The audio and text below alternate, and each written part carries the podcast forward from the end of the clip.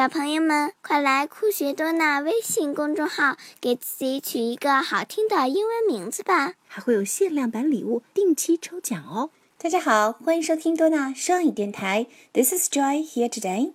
Today, let's enjoy the song "Peace Porridge Hot" again.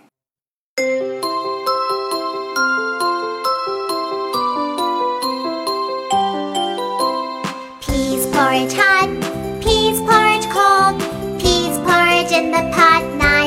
days old. Some like it hot, some like it cold, some like it in the pot nine days old.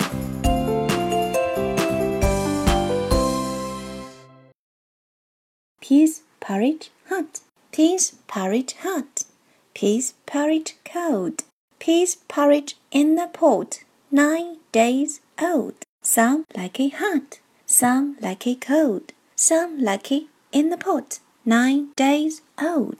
现在有个小任务给大家了，还记得 Twinkle Twinkle Little Star 这首歌吗？Star and R, high and sky, they are rhymes，它们是押韵词。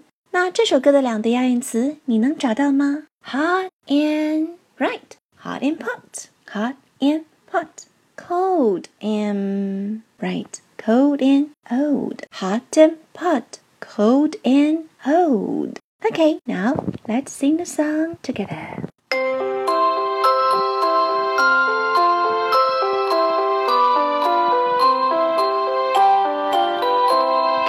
Peas porridge hot, peas porridge cold, peas porridge in the pot nine days oh. old. Some like it hot,